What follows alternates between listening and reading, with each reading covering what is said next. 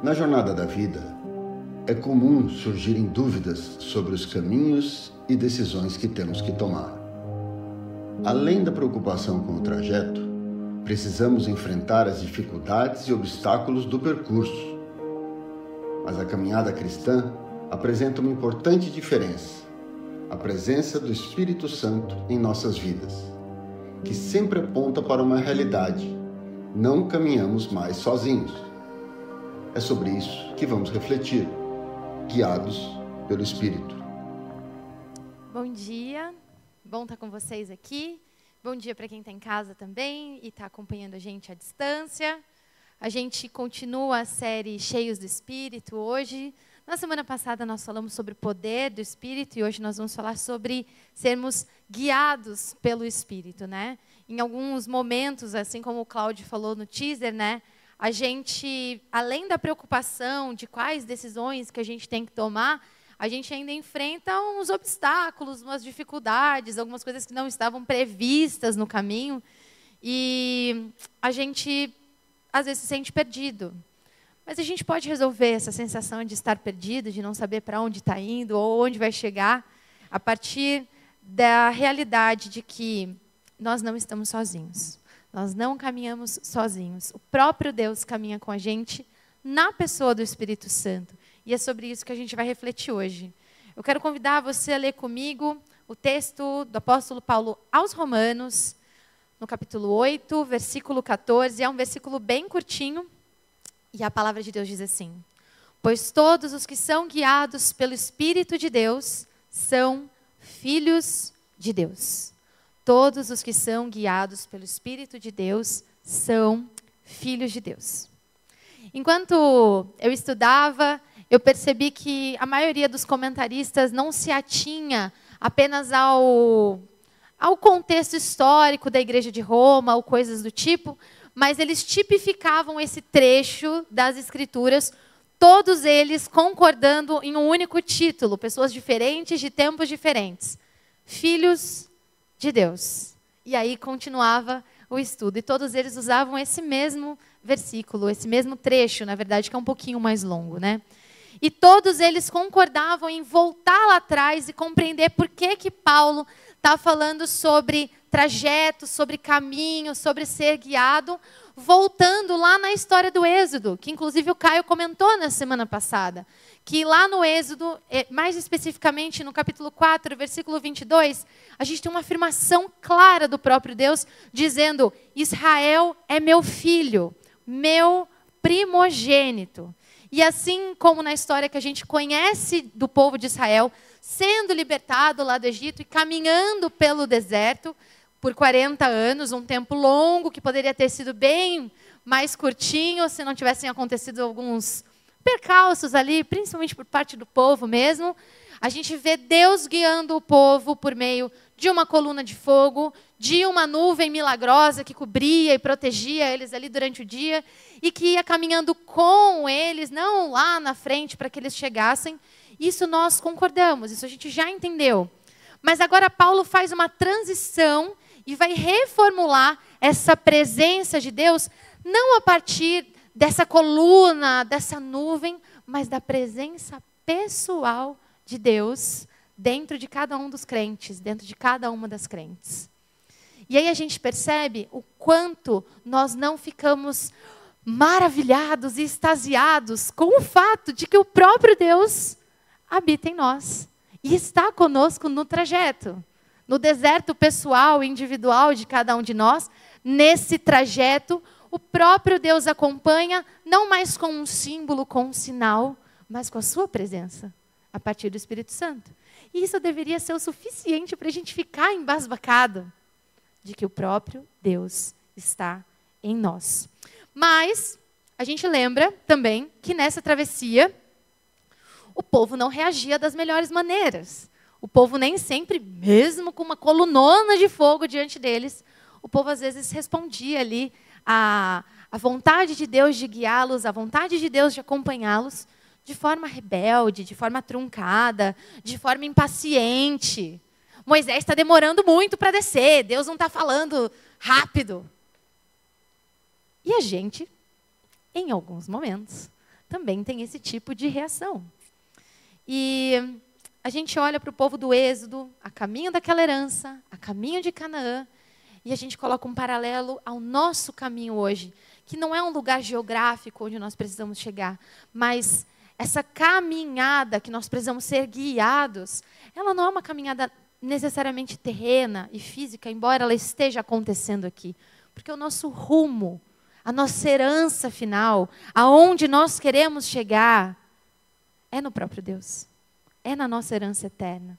Mas enquanto nós estamos na caminhada, assim como o povo de Israel, antes de chegar em Canaã, desfrutava da presença de Deus os acompanhando por meio da nuvem e da coluna, nós estamos nessa caminhada, neste tempo finito, desfrutando da presença eterna de Deus todos os dias em nós.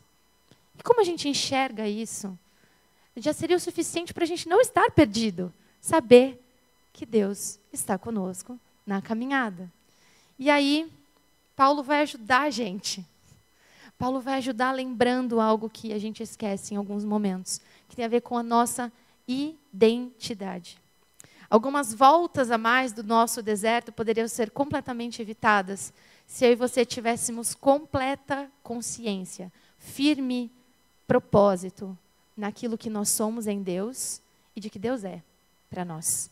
E aí, ao invés de uma mensagem dura, que eu sei que ultimamente eu tenho sido uma pessoa um pouco dura, o texto me virou do avesso e me falou sobre ternura.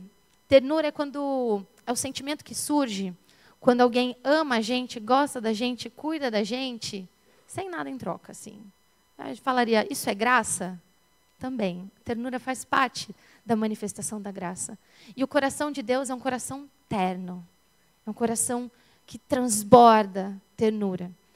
E ao invés de pensar assim, Bruna, você tem que falar para a gente que para sermos guiados no Espírito, a gente precisa ter disciplina. Isso eu já falei.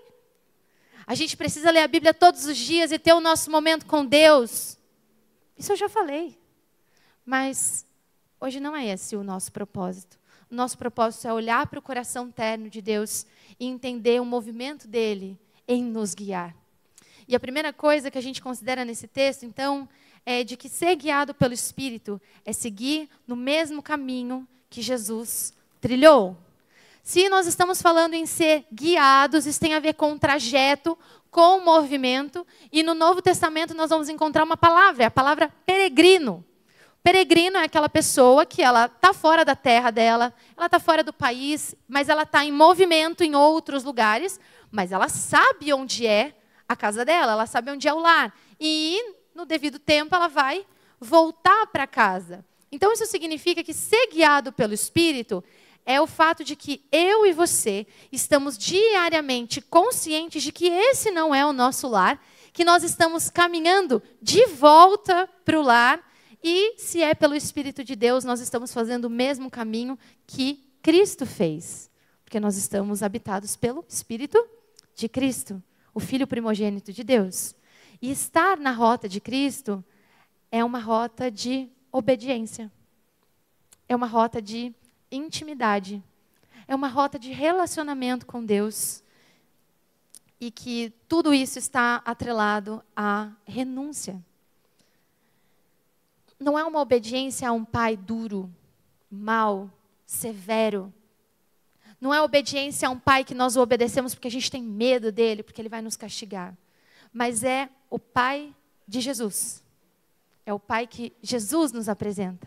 É a esse pai que nós queremos desenvolver obediência por meio desse relacionamento. E aí, eu escrevi duas histórias para hoje. Normalmente eu não coloco aqui o que eu vou dizer a respeito de mim, mas eu coloquei porque eu quero usar a mesma nos três cultos. A minha mãe tem três filhos, eu sou a mais velha. E é, dos três, eu sou a pessoa que ela mais tem lembranças da primeira infância, do período de CBB. Talvez porque o trauma tenha sido maior do que em relação aos meus irmãos. Porque assim, eu causei bastante na vida da minha mãe quando eu era um bebê. E eu andei muito rápido, falei muito rápido.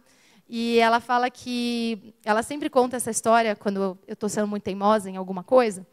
E ela fala que eu era um bebê. E quando ela tentava pegar minha mão, assim, Gente, eu era um bebê muito novo quando comecei a andar. E ela fala quando ela tentava pegar minha mão para né, me ajudar, aquela coisa meio molenga, que as crianças têm mais cabeça que corpo, né? Aí o centro gravitacional não. Algumas pessoas ainda estão com o centro gravitacional abalado, mas é, o bebê, todos eles têm isso. E ela fala que eu puxava a mão e gritava com ela assim: sozinha, sozinha. Não era nem sai, era tipo, sozinha. E isso mostra duas coisas. A primeira delas é que eu não sou uma pessoa muito doce desde sempre. Mas eu fico pensando qual deve ser a sensação do próprio Deus quando, ao invés da gente gritar, né, a gente se toca que a gente está sendo infantil, que a gente está querendo né, ai, ser bebezinho, mas a gente se toca da nossa finitude, da nossa necessidade, e a gente deixa ele pegar a nossa mão. Eu ainda não sou mãe, mas às vezes eu estou com alguns bebês e é muito gostoso quando o bebê deixa você protegê-lo, ele deixa você falar assim para ele: não come brita, entendeu? Não atravessa a rua correndo. E ele deixa você pegar ele. Eu fico pensando nesse coração terno de Deus, que mesmo a gente sendo bebês arretados, eu era um bebê arretado, a gente não sai correndo e se machuca de novo, mas a gente deixa que ele segure na nossa mão. O C.S. Lewis ele vai dizer que andar fora da vontade de Deus é ir a lugar nenhum. Então, quando a gente percebe que a gente é um bebê, que não sabe o que está fazendo, não sabe para onde está indo, mas a gente quer continuar nisso, a gente não está chegando a lugar nenhum se nós não estivermos fazendo a vontade de Deus. E fazer a vontade de Deus não é vir me perguntar no meu gabinete, Bruna, eu caso ou compro uma bicicleta? Porque eu vou te recomendar comprar uma bicicleta. E pode ser que você perca o amor da sua vida. Não é sobre isso. Não é sobre decidir se é roxo, ou azul a cor da sua moto nova, se você tem que fazer direito ou medicina, ou se você nem tem que fazer uma faculdade, não é sobre isso. É sobre todos os momentos na tarefa da nossa vida, pegar a mais nobre de todas, que é nos tornarmos como Cristo, e na caminhada da vida, nós desenvolvermos um relacionamento de intimidade com Deus, a ponto de o obedecermos, porque nós somos tão íntimos dele que a gente reconhece o amor que Ele tem por nós, o cuidado que Ele tem por nós, o melhor que Ele tem para nós, que é Ele mesmo. E pode ser, ou melhor, vai ser, muitas vezes, um caminho de sofrimento. Porque se nós vamos trilhar o mesmo caminho que Cristo trilhou, é um caminho de sofrimento, de abnegação, de renúncia. Mas vai ser de tristeza? Não, vai ser de amor e companhia eterna do próprio Deus. Isso nos leva para o nosso segundo ponto, que ser guiado pelo Espírito é sinal da adoção de Deus. Nós somos seus filhos e filhas. E essa é uma equação sine qua non, sem uma não existe a outra. Aqueles que são guiados pelo Espírito são filhos de Deus, e aqueles que são filhos de Deus são guiados pelo Espírito. Às vezes a gente não ouve, mas continuamos sendo guiados pelo Espírito. O N.T. Wright ele diz que quando o Espírito Santo vem habitar no coração de uma pessoa, o primeiro sinal é o reconhecimento de Deus como Pai. E nesse reconhecimento de Deus como Pai, a gente assume a nossa identidade, que é a vocação lá do antigo Israel, a adoção. Nós somos feitos filhos de Deus a partir de Cristo. E Cristo nos apresenta um Pai fantástico. Cristo apresenta um Pai cheio de amor. Cristo apresenta um Pai que está aberto a se relacionar. E ele vai escandalizar os religiosos da época. Porque ao invés de ele olhar para aquele tirano, ele vai chamar Aba, paizinho. E é esse tipo de amor que Deus quer desenvolver conosco. E aí, o cerne dessa mensagem, para onde eu ia, para onde eu lia, para onde eu corria, não tinha como fugir, que o cerne da mensagem é a adoção. E aí você talvez esteja falando, Bruna, isso você está falando só porque você está nesse processo. Não, pode. Eu, os livros estão em cima da minha mesa. Pode ir lá conferir. E falar sobre adoção para mim às vezes é um tema bem, é, às vezes não, todos os dias, é um tema bem sensível, porque para quem não sabe, eu e meu marido estamos nesse processo, né? E quando a gente fala sobre isso e eu lendo o texto e o texto me revirando, falando, Bruna, para de ser malvada, para de ser dura. Esse texto não é só sobre o quanto você é obediente, uma filha que obedece a todas as coisas, mas sim sobre um pai que ama.